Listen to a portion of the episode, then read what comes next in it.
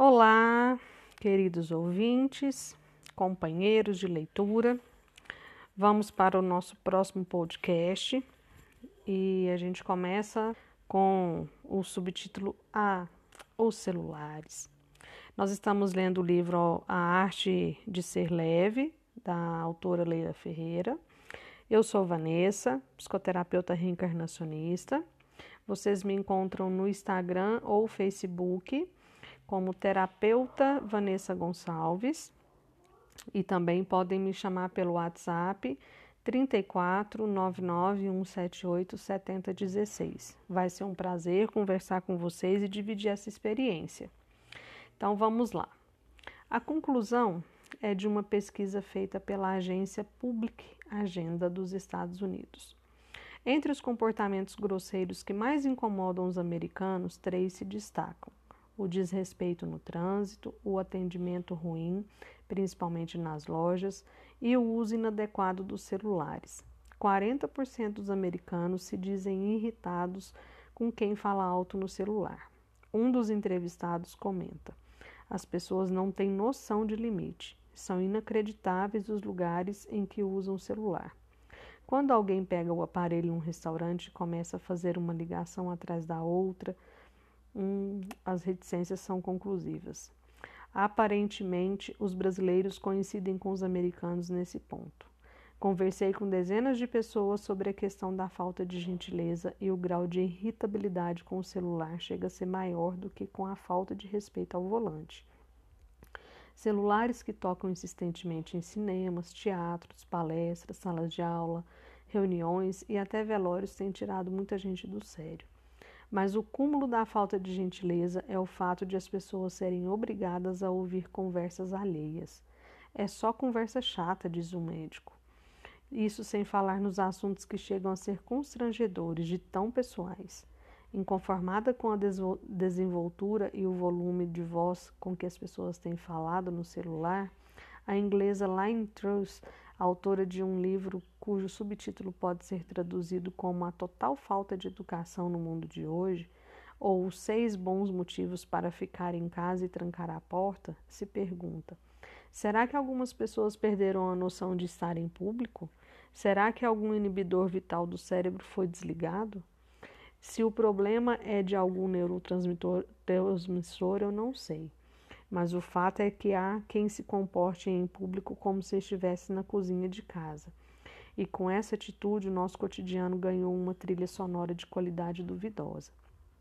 Onde quer que estejamos, há sempre alguém falando alto no celular. Se um dia fizermos um, um compacto com os melhores momentos da nossa vida, é muito pouco provável que algum de nós cite aqueles instantes ou aquelas horas em que foi obrigada a ouvir conversas telefônicas que não lhe diziam respeito. Há pouco tempo fiz uma viagem de ônibus que durou seis horas. Por uma hora e meia, uma passageira falou ininterruptamente no celular em um volume que permitia a todos nós acompanharem a conversa. Como estava sentada logo atrás dela, fui obrigada a compartilhar cada sílaba. Fechei o livro policial, ótimo, que eu estava lendo e passei 90 minutos ouvindo histórias sobre a Sônia, a Luana, o Cleosnar, cujos nomes foram repetidos tantas vezes que hoje me sinto amiga deles. Um diálogo tenso com a mãe. Você pagou a fatura do cartão, mãe? Não, mãe. Por que, mãe? Me esperar? Mãe, eu só sou uma. O que você quer que eu faça, mãe? Queixas de estresse agudo e o cansaço crônico. Tô quebrada, entendeu? Tem duas noites que eu não durmo, entendeu? Vontade de procurar um médico e pegar cinco dias de atestado. Você entendeu como é que tem sido o meu ritmo? Visitei cinco agências num dia, entendeu? Você entendeu? Entendeu? Tive vontade de sugerir à minha companheira de viagem que aproveitasse o tempo no ônibus para descansar, mas achei que ela não poderia me entender. Mais um tópico: Jogo da invisibilidade. O mundo é maravilhoso diz a minha amiga Orlando. É, antes de passar para esse tópico, eu não quis nem comentar a respeito do celular, porque é, tem sido assim, a gente tem sido raptado, sequestrado pelos celulares, né? É como se a gente não tivesse mais autonomia sobre o tempo que a gente tem, sobre o nosso tempo, sobre a autonomia de decidir o que fazer. É como se a gente fosse obrigado. A sensação que eu tenho é essa, que na época da escravatura é, existiam leis né, que obrigavam as pessoas da raça negra é, serem escravos. Hoje não tem essa coisa da obrigatoriedade de uma raça, mas é como se a gente tivesse entregado o nosso tempo, vendido todo no, o nosso tempo para a informática, né, para as questões é, para a internet, para o trabalho. É assim que eu tenho me sentido. E eu convido vocês a fazer a experiência de é, colocar no silencioso, mas sem essa coisa do, do vibracal.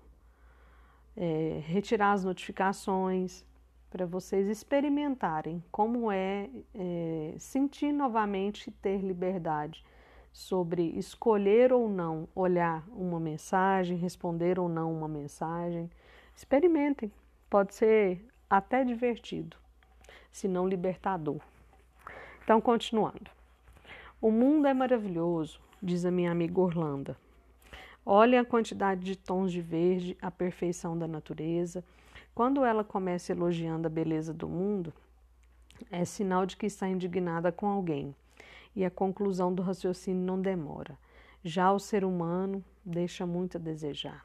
Há pouco tempo me encontrei com ela na saída do cemitério, onde tinha ido visitar o túmulo do marido.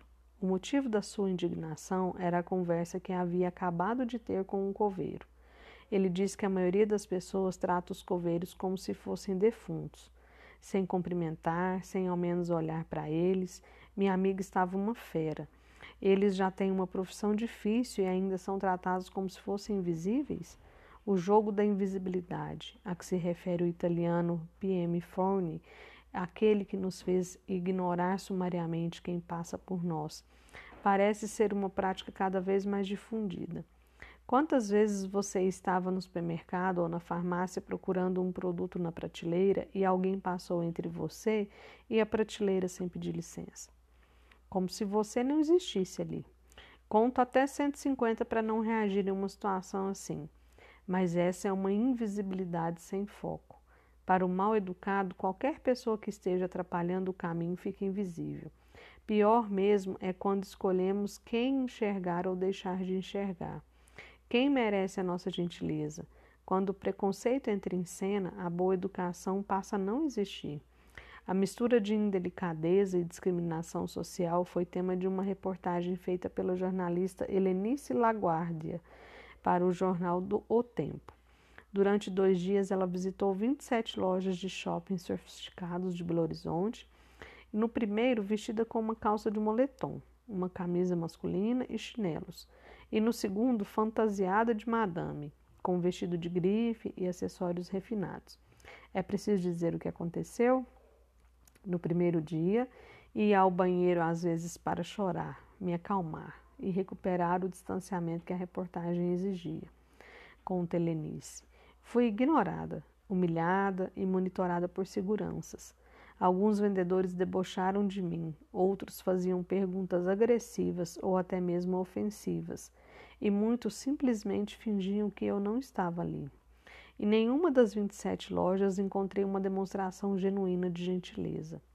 No segundo dia, com o figurino de madame e sem ser reconhecida pelos vendedores, Helenice recebeu tratamento cinco estrelas. Não teve que esperar para ser atendida. Viu produtos que na na véspera estavam em falta, ouviu elogios, tomou expressos, cappuccinos e saiu do shopping sem se se sentindo pior do que no dia anterior. Não sabia que as pessoas eram capazes dessa crueldade, diz ela. Por mais que a gente tenha consciência de que tudo acontece, eu não enxergava essa maldade no mundo. Você vale pelo que veste. É tudo um grande teatro, uma grande ilusão. A repórter não culpa os, os vendedores. Eles têm a fantasia de conviver com os bacanas.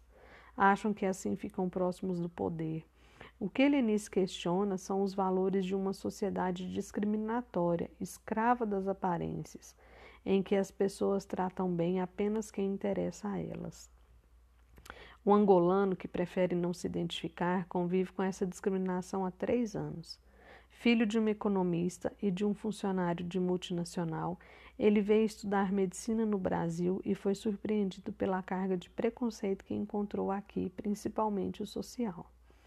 Já enfrentou o constrangimento de perceber que pessoas fecham os vidros dos carros nos sinais quando o avistavam, ou mulheres se agarram às suas bolsas quando cruzam com ele na calçada. O universitário mora em um bairro de classe média alta e uma noite, quando estava para entrar em seu prédio, viu um casal passar por ele, entrar e bater à porta. O angolano entrou em seguida e encontrou o casal esperando o elevador. Como a mulher não parava de encará-lo, ele perguntou: Estou sujo? Se tem alguma coisa errada comigo? Qual é o problema? O marido se desculpou, dizendo: Sabe como é hoje em dia, né? A gente tem que ficar ligado. Quando as pessoas ficam sabendo, porém, que é estudante de medicina, muda a forma de tratá-lo. O angolano cita dois tipos de comportamentos que chamam sua atenção no Brasil. Um deles é as pessoas pararem para pedir informação na rua sem antes dizer bom dia, com licença ou por favor, e o outro é a atitude dos alunos na sala de aula, quando soltam palavrões e põem os pés sobre as cadeiras. Mas o estudante não acredita que o comportamento mal educado seja um problema muito maior do que aqui, aqui do que em seu país. Lá também a gentileza tem sido pouco valorizada. E ele diz, e termina a nossa conversa com uma daquelas frases que dizem tudo. Acho que o mundo todo está de pernas para o ar. É, hoje em dia a gente se depara com piadas, né? É, isso é o que mais tem me irritado diariamente. É você chegar na casa das pessoas, é, encontrar com as pessoas e ouvir aquelas piadas de humor negro, né? que tem um fundo de racismo, que tem um fundo homofóbico, que tem um fundo de humilhar, inferiorizar uma classe em detrimento de outra. E a gente tem achado isso tudo muito normal. E quando você não ri, é como se você fosse um ET, como se você fosse retardada, não tivesse entendido a piada, né? Como se você não fizesse parte daquele grupo. Então eu quero convidar vocês a pensarem é, em que, quais as situações, quais as negociações a gente tem feito para a gente se sentir parte de algum grupo. O que, que a gente tem topado levar para frente, é, passar adiante costumes, piadas, é, frases malditas, é, indiretas, né? coisas que são muito indelicadas nós estamos lendo um livro que propõe que a vida seja mais leve. Né? E essa leveza, ela parte do nosso cotidiano, ela parte da forma como eu é, me coloco no dia a dia, como eu levanto da cama, como eu me comunico, como eu respondo, como eu me comporto diante de qualquer situação. Né? Então vamos pensar sobre isso, é, o que, que eu tenho feito para poder me sentir parte da família, do trabalho, é, que tipo de situações eu tenho achado normal passar por elas e tenho passado por cima dos meus valores e tenho passado por cima daquilo que é ético, moral, legal, né? Vamos pensar sobre isso e vamos encontrar uma forma. É, não precisa sair corrigindo as pessoas, mas também você não precisa sair concordando rindo igual um papagaio de pirata só para fazer parte de um grupo, né? Então vamos pensar sobre isso e vamos propor. E quando não der para participar, fica calado já o suficiente. Não precisa é, gerar uma situação difícil, uma é, agressividade, né? Se tornar agressivo. Você pode simplesmente trocar o assunto, falar de outro tema, tá bom? Então a gente se encontra no próximo na próxima leitura.